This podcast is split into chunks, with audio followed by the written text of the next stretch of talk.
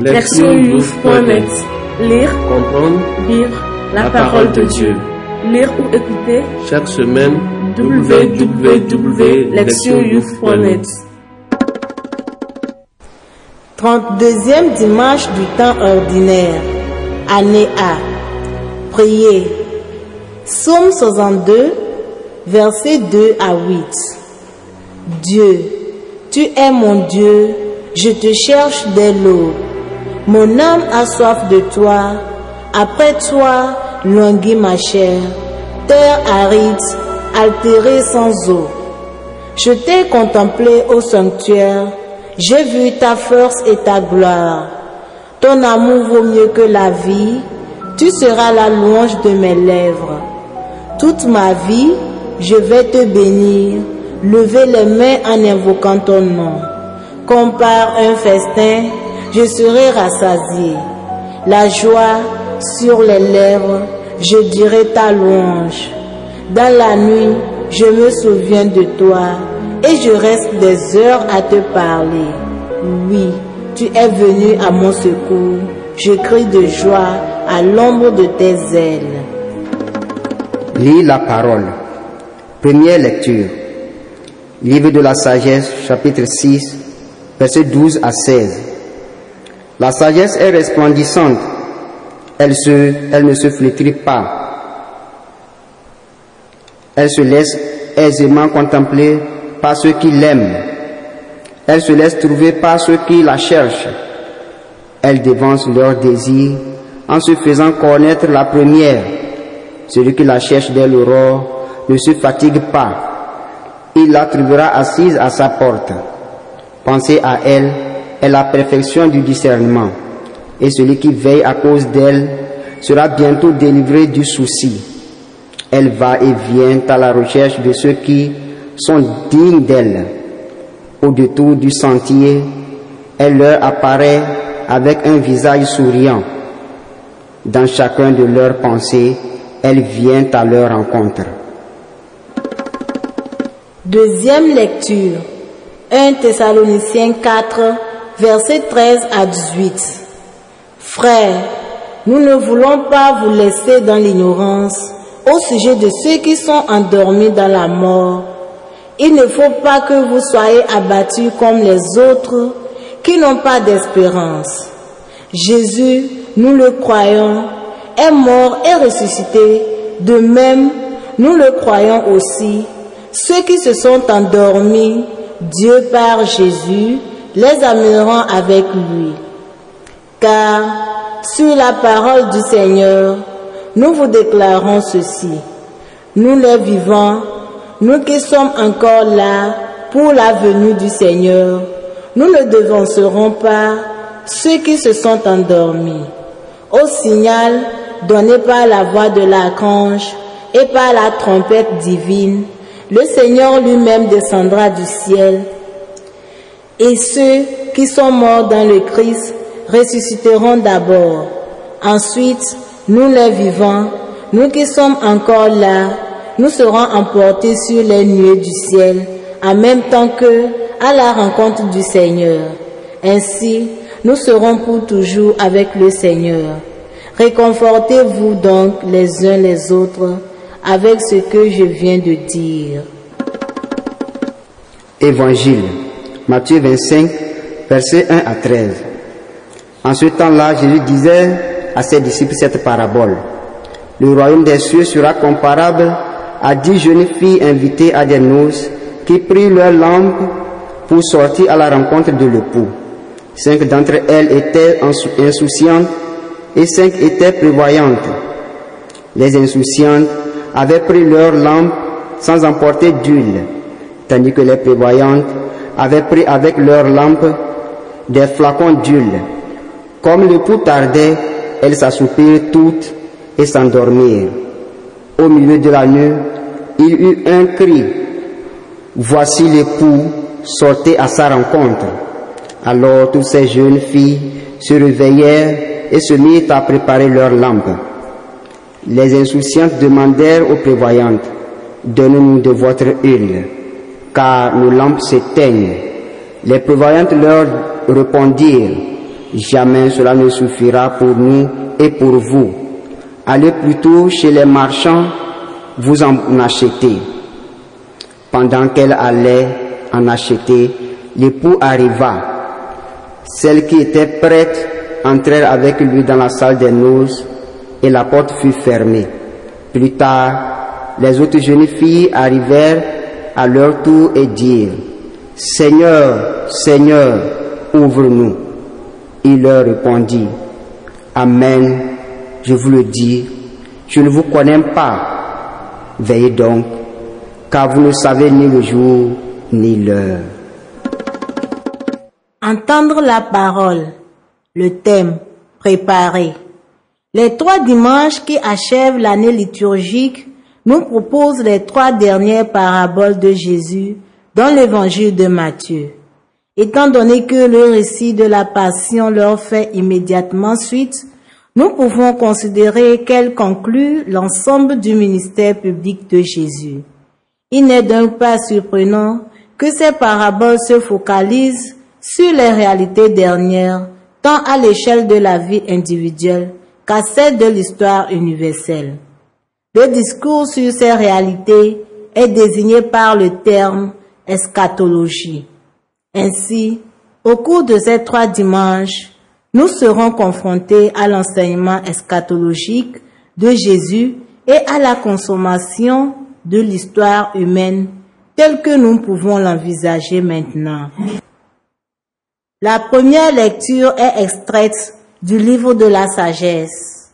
Généralement, le mot sagesse se réfère à la compréhension et à la pénétration qui permettent à une personne de bien vivre et d'accéder au bonheur éternel. Ce livre biblique a une manière spécifique de décrire la sagesse sous les traits d'une femme. L'auteur présente Dame Sagesse comme quelqu'un qui reflète l'être même de Dieu. Était à ses côtés lorsqu'il créa le monde, partage certains de ses attributs. Ainsi, elle est resplendissante et ne se flétrit pas. En personnalisant la sagesse et en l'associant étroitement à Dieu lors de la création, l'auteur nous enseigne que le Seigneur a conçu sagement la vie humaine, c'est-à-dire avec le dessein de la conduire au bonheur durable et plénier, lequel suppose pour être atteint de suivre les sentiers de Dame Sagesse. La sagesse ne vient pas automatiquement, mais requiert d'être aimée et recherchée. Cette quête doit être si intense qu'elle amène à se lever dès l'aurore. En parlant ainsi, l'auteur suggère qu'il faut faire un effort intense pour comprendre quels sont l'objectif et le but véritable de l'existence humaine selon le dessein divin. Quelqu'un qui jouit d'une telle compréhension et vit en conséquence est authentiquement sage. Les lectures qui suivent clarifieront ce que sont cet objectif et ce but véritable.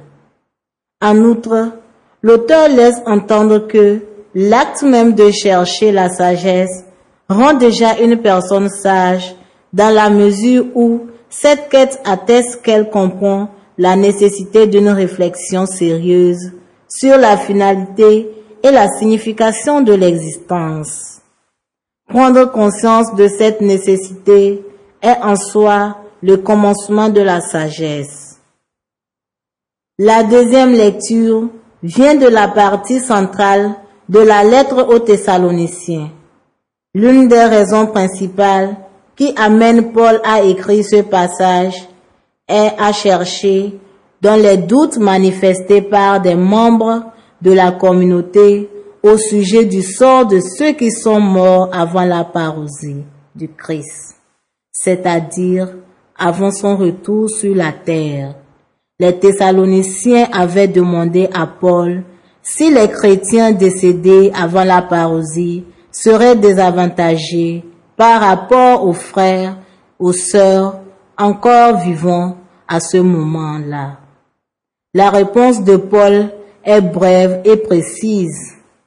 Il commence par leur affirmer qu'ils ne doivent pas être abattus à cause de ceux qui se sont endormis dans la mort comme les autres qui n'ont pas d'espérance. Pour l'apôtre, espérer signifie avoir la certitude que la vie éternelle avec le Christ attend les croyants et les croyantes après la mort.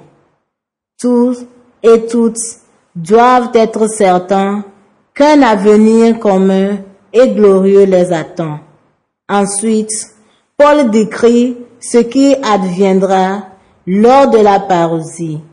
Quand Jésus reviendra, les morts et les vivants se lèveront tous ensemble pour aller à sa rencontre dans les nuées du ciel afin de l'escorter.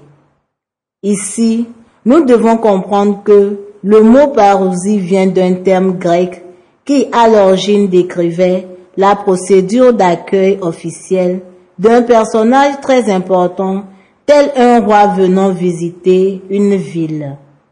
Pour l'accueillir, les citoyens devaient sortir à sa rencontre alors qu'il était encore loin, puis l'escorter jusqu'à la ville dans une procession festive.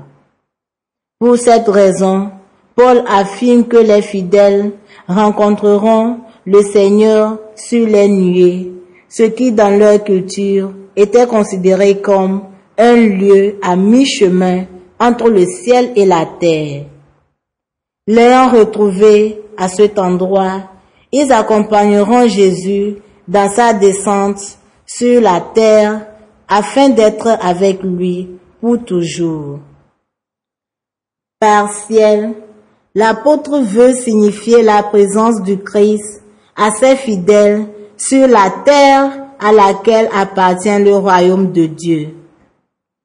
Le propos de Paul contient la forte et claire assurance que la destinée ultime de l'humanité est la vie éternelle avec le Christ sur la terre transformée en ciel nouveau par la parousie. La première des trois grandes paraboles eschatologiques de Matthieu 25 est le récit d'une noce. Dans la Bible, celle-ci constitue souvent le cadre dans lequel se situent les événements eschatologiques. Le livre de l'Apocalypse le manifeste clairement. La venue du Christ sur terre y est décrite comme une noce avec la descente de la Jérusalem nouvelle sous les traits d'une épouse. La parousie y est en outre désignée par l'expression les noces de l'agneau. La parabole lue aujourd'hui raconte l'histoire de dix jeunes filles, cinq insouciantes et cinq prévoyantes. Toutes sont invitées à participer à une noce, toutes expérimentent le retard pris la fête, toutes s'endorment également. La seule différence est que cinq d'entre elles se sont préparées correctement en emportant suffisamment d'huile pour leur lampe, tandis que les cinq autres n'ont pas anticipé et se retrouvent à court d'huile. Alors que le marié approche, cette dernière demande aux prévoyantes de les aider. Mais celles-ci refusent. À la fin, les cinq jeunes filles insouciantes se retrouvent derrière une porte fermée et sont ainsi exclues de la fête. Cette parabole, qui décrit clairement la destinée humaine, contient un double message.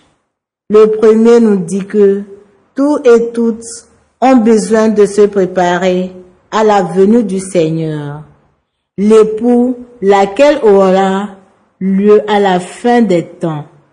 C'est le sort inéluctable et ultime de chacun et de chacune. Les prévoyants le savent et se préparent adéquatement pour cette rencontre ultime et pour le jugement dernier. C'est ce que Jésus veut signifier quand il invite à veiller. Les insouciantes le savent aussi, mais ne se donnent pas les moyens de faire face à cet événement. Le deuxième enseignement de cette parabole est que chacun est personnellement responsable des préparatifs. Le fait que l'huile de la parabole ne puisse être partagée par les jeunes filles signifie qu'il revient à chaque personne de se disposer, car elle seule est responsable de son sort. Lors du jugement dernier, ce qu'elle aura accompli ne pourra en aucune manière être partagé ou utilisé par d'autres pour entrer dans le royaume céleste de Dieu. Au cours de notre périple vers la fin de l'année liturgique, nous sommes donc avertis que les êtres humains doivent être prévoyants en vue de leur mort et de ce qui leur adviendra ensuite. En d'autres termes, il s'agit de se préparer pour cet événement final et incontournable. Au départ, la sagesse consiste à prendre conscience que l'ultime destinée humaine est de rencontrer le Seigneur et le Christ dans l'éternité, comme Paul l'affirme de façon très claire dans la deuxième lecture. Ceux et celles qui se disposent à cette rencontre sont prévoyants en ce qu'ils savent où se situe leur avenir et l'essentiel de leur vie. Ils sont alors tous de ces jeunes filles prévoyantes qui seront admises à la noce et connues de Jésus l'époux, parce qu'elles se sont bien préparées. La liturgie de ce jour sert d'introduction à ce thème qui sera développé dans les deux dimanches suivants. Quoi qu'il en soit, la préparation commence toujours par une réflexion soigneuse que Jésus désigne par l'expression veiller et que le psalmiste décrit en ces termes. Dans la nuit, je me souviens de toi et je reste des heures à te parler. Écoutez la parole de Dieu. Aujourd'hui, nous réfléchissons sur le thème de la préparation qui nous incombe en tant que chrétiens et en tant que être humain. Généralement, se préparer équivaut à se concentrer. Quand une personne est dans cette disposition, elle ne perd pas de vue ses objectifs et ses buts. Et cela, quoi qu'elle fasse, elle est moins influençable que les autres parce qu'elle sait ce qu'elle recherche. C'est une telle attitude que la première lecture qualifie de sagesse. Dans notre contexte africain, nous partageons cette croyance que la sagesse appartient aux anciens et aux anciennes. Et de fait, ils l'ont en partage grâce à leur solide expérience et aux objectifs clairs qui les ont rendus capables d'accomplir ce qu'ils voulaient dans la vie. Ainsi, ces anciens ont gagné la reconnaissance et le respect de tous et de toutes pour leur succès. Mais même une personne jeune peut être sage si elle vit les enseignements de la première lecture. Cette sagesse est à chercher dès la jeunesse pour donner une orientation et une signification à sa vie. La parabole est pour nous une illustration de la nécessité d'être toujours prêt. Il nous est dit qu'il y avait dix jeunes filles, cinq prévoyantes et cinq insouciantes. Ce qui fait la sagesse des premières est leur préparation.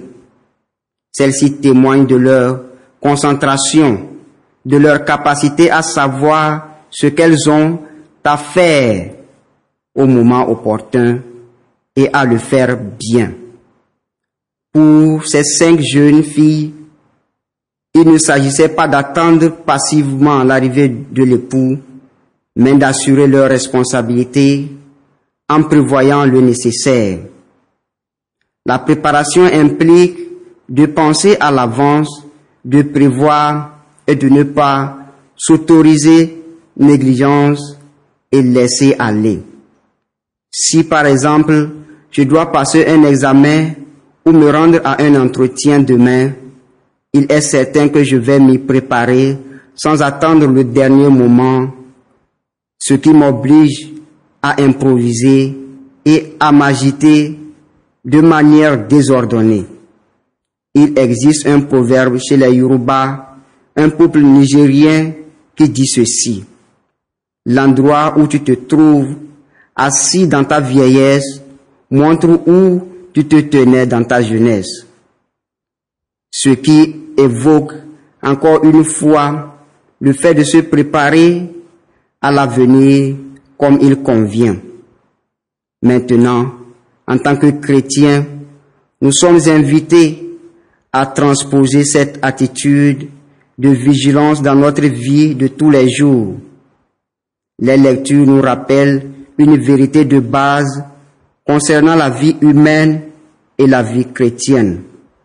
Nous sommes des pèlerins sur la terre et notre temps ici-bas est compté. Le sachant, nous devons aborder l'existence en étant pleinement conscients que chaque jour nous rapproche un peu plus de la fin. Pour nous chrétiens, cette fin revient à rencontrer le Seigneur. Il nous faut donc nous disposer à la venue qui adviendra sûrement. Personne ne peut échapper ou être dispensé de ce moment-là. Nous sommes appelés à être responsables en nous préparant comme il convient au jugement dernier qui attend chacun et chacune d'entre nous. Si nous répondons bien à notre vocation chrétienne en suivant radicalement le Christ, en vivant comme il a vécu, ce qui suppose d'aimer les autres et de leur témoigner de notre compassion, alors nous sommes certains que notre préparation à cette rencontre est bonne et que nous ne manquerons pas d'huile pour nos lampes. Proverbe. L'endroit où tu te trouves assis dans ta vieillesse montre où tu te tenais dans ta jeunesse. Agir, s'examiner. Quels sont mes objectifs dans la vie? Est-ce que je m'efforce de les atteindre Ou est-ce que je remets toujours à plus tard le moment de leur poursuivre vraiment Est-ce que je j'autorise mes amis ou les personnes qui m'entourent à exercer sur moi une influence négative quand il s'agit de faire ce que j'ai reconnu comme bon Est-ce que je suis ferme dans mes décisions ou est-ce que je permets aux autres de décider à ma place? Répondre à Dieu. Je m'engage à me concentrer sur ce que je veux faire aujourd'hui.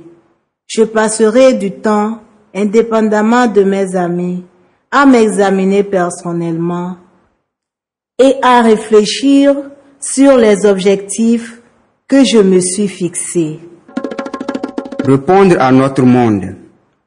Dans mon oraison personnelle, je prierai pour tous mes amis et pour tous les membres de la famille qui m'ont aidé à réaliser certains de mes objectifs et m'ont permis d'être la personne que je suis aujourd'hui. En tant que groupe, nous relierons les lectures de ce dimanche. Nous prendrons un bref temps de silence, puis nous discuterons de nos objectifs communs. Est-ce qu'il nous prépare vraiment à la future venue du Seigneur ou ne révèle-t-il que de la sociabilité et du bon temps passé ensemble? Priez. Père du ciel, nous te remercions pour le don de la vie que tu as fait à chacun et chacune d'entre nous. Nous te remercions de nous avoir donné un but précis dans l'existence et offert une destinée éternelle en te rencontrant. Nous te remercions pour nos parents, nos enseignants, nos responsables d'église et nos amis qui ont contribué à faire de nos vies ce qu'elles sont aujourd'hui. Puisses-tu continuer à les bénir et à les protéger où qu'ils se trouvent. Nous te le demandons par le Christ notre Seigneur.